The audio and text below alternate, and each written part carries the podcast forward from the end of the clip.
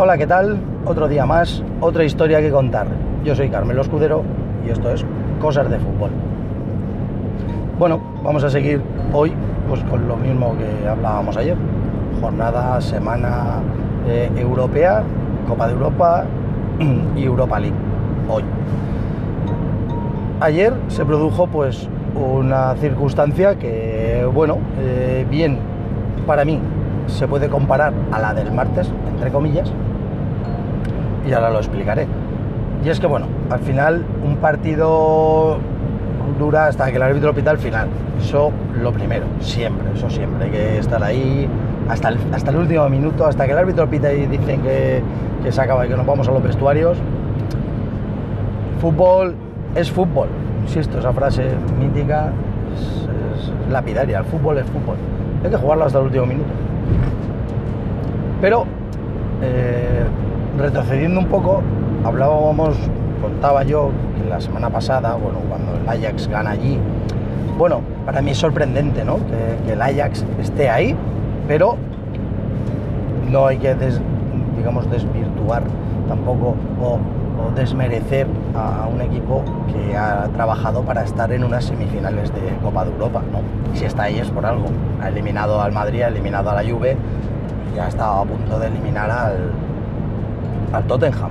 Es decir, no, no estamos, no, no, es, no es moco de decir, no, algo habrán hecho bien, lógicamente. Tienen una buena remesa de jugadores, un par de estrellitas, un juego bien definido, escuela Ajax, y creo que estas jornadas de jugadores del Ajax pues salen cada cierto tiempo. Entonces, bueno, se han plantado ahí. Esto es volver a repetirme lo que ya he dicho, que es por eso por lo que están ahí, claro, está por un buen trabajo hecho, por unos jugadores y porque se hacen bien las cosas, claro está.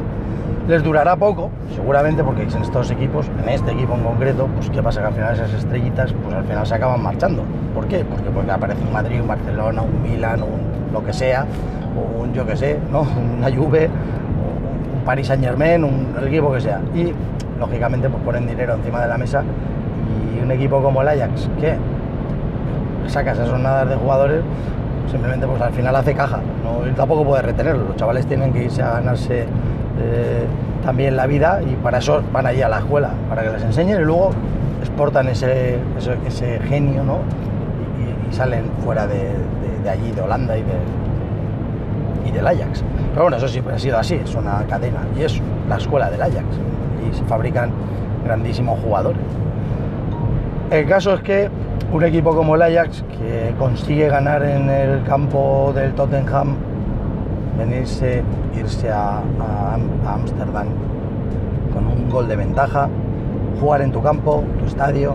Bueno, yo decía el Amsterdam Arena porque me acuerdo que se llama el Amsterdam Arena, pero ahora se llama eh, Johan Cruyff Arena, creo. O sea que, bueno, da igual, en fin de cuentas, el mismo estadio es. El caso es que vuelves allí, juegas ante tu gente, en tu estadio te sientes potente y te pones con 1-0 y no más, te pones además con 2-0. Aquí es donde empieza lo que he dicho al principio de la comparativa. Aquí es donde igual un equipo como, como el Ajax, humildemente, peca de prepotencia.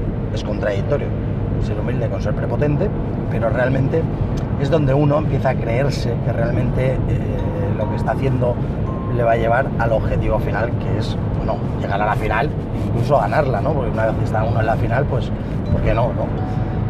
Pero, claro, el Tottenham, con su entrenador, ha dispuesto un partido en el que su objetivo es marcar dos goles.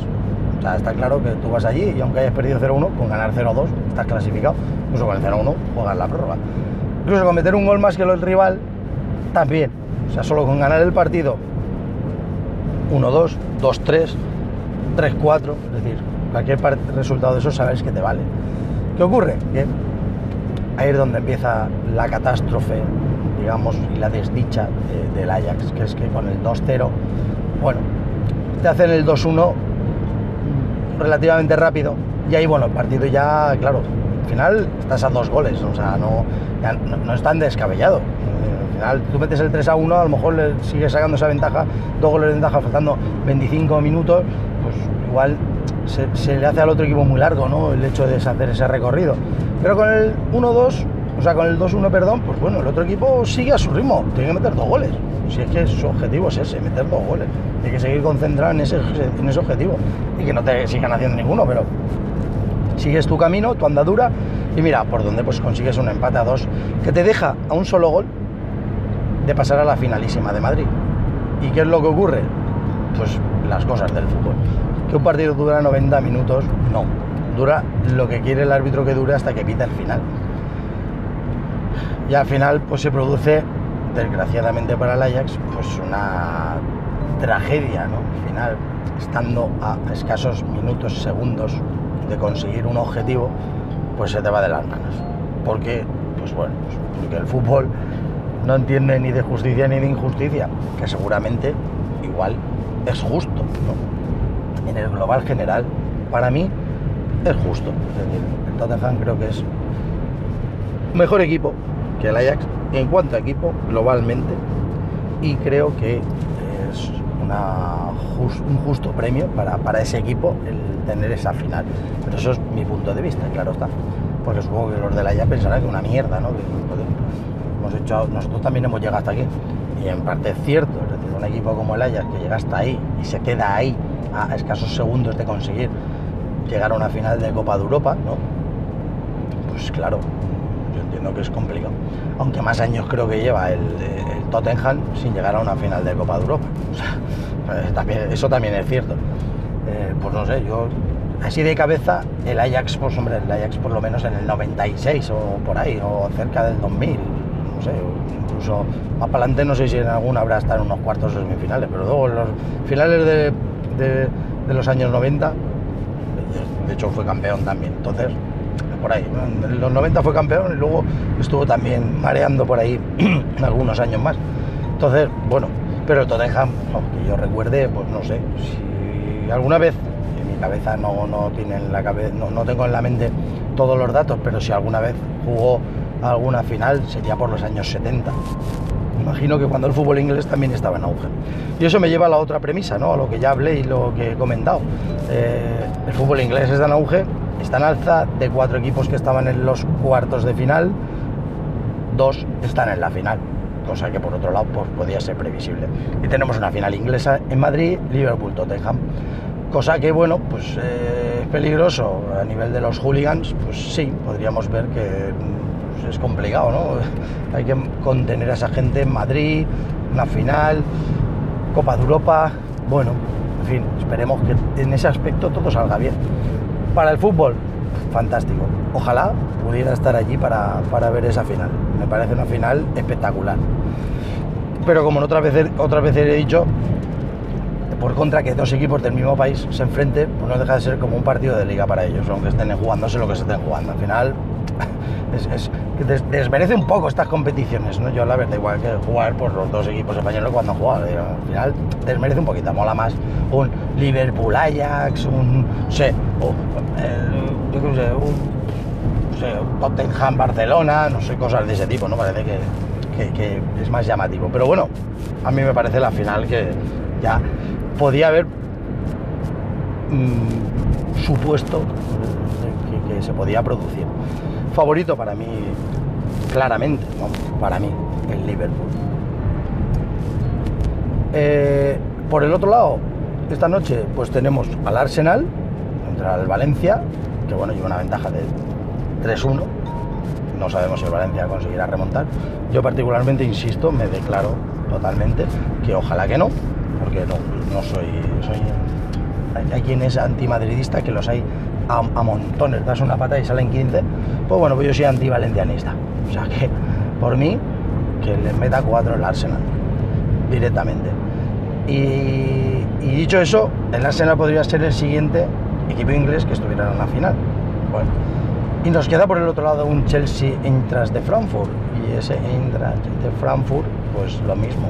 Estamos en que juega en Stamford Bridge, eh, un 1 a 1 de la ida que se trae el Chelsea, podría darse, podría darse, no vamos a lanzar las campanas al vuelo, pero podría darse eh, una final inglesa también, un Arsenal-Chelsea en la otra final europea, lo cual nos vendría a dar que el equipo, que, el,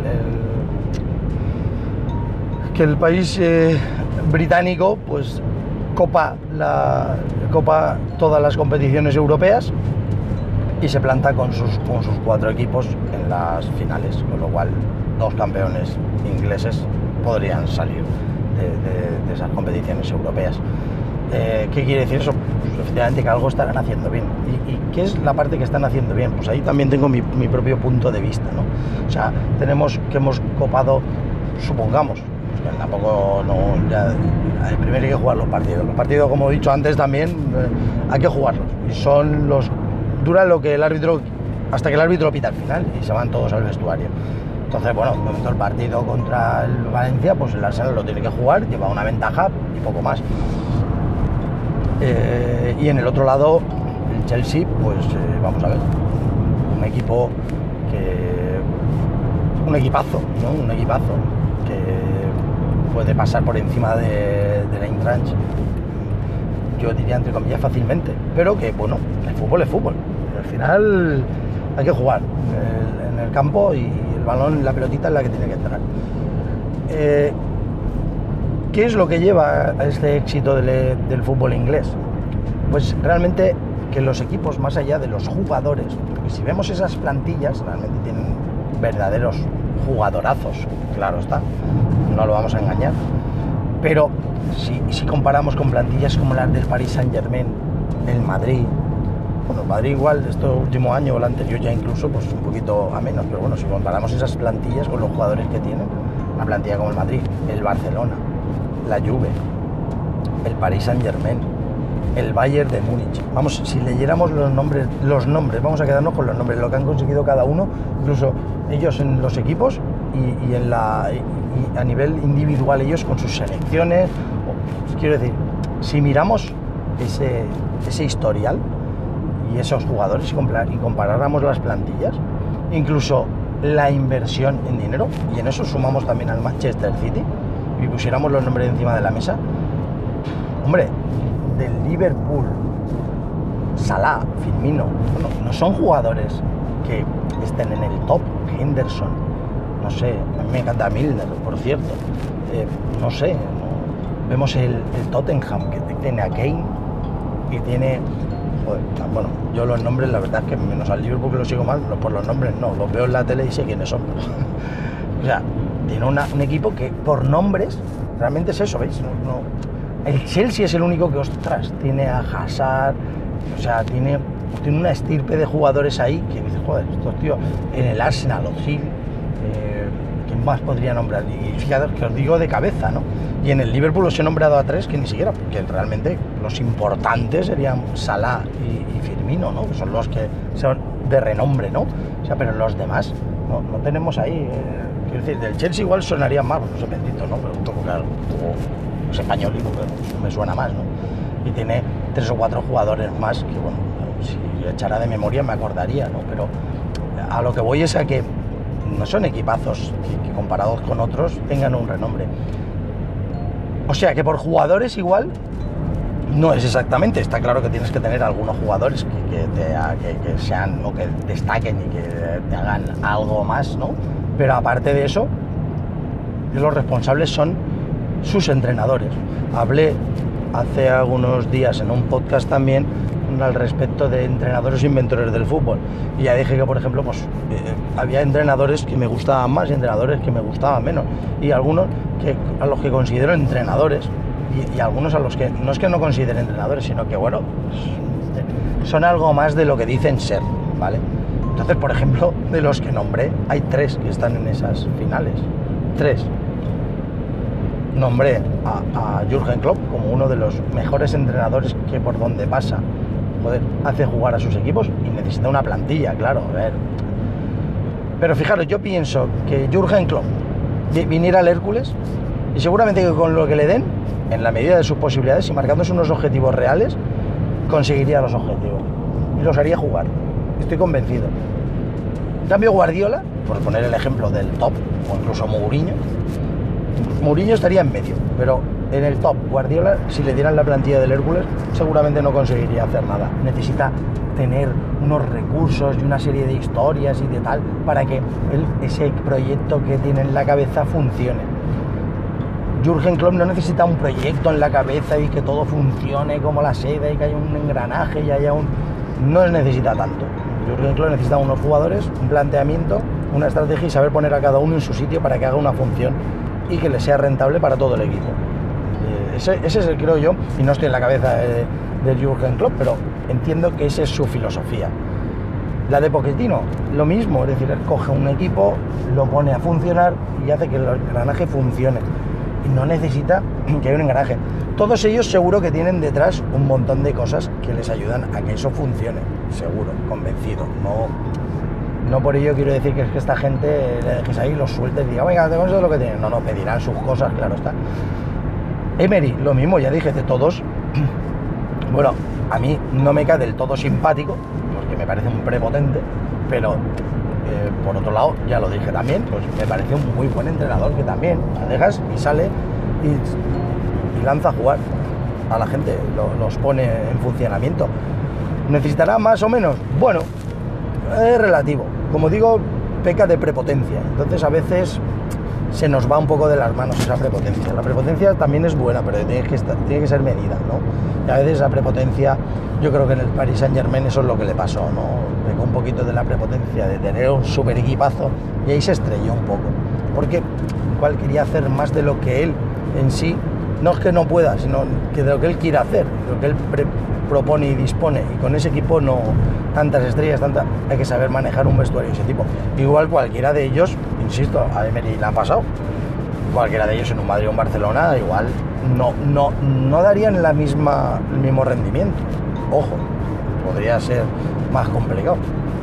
Pero si fijáis, de los que yo comentaba, que bueno, nombraba de esos entrenadores o inventores de fútbol, pues hay tres de los entrenadores de verdad que están en esas finales. Digo yo que por algo será, que efectivamente al final los que juegan son los jugadores, pero algo les transmitirán para que eso ocurra y estén ahí. Y bueno, pues esta noche veremos el resultado de quiénes estarán en la final de, la Europa League y con eso pues bueno, vamos ya cerrando un poquito la temporada. ¿no? Ya quedan pocos títulos por definir, algunas ligas que seguiremos comentando, eh, algunos títulos de copa que sí que ya seguiremos comentando. Y bueno, que como digo siempre, con esto y un bizcocho, hasta mañana a las 8.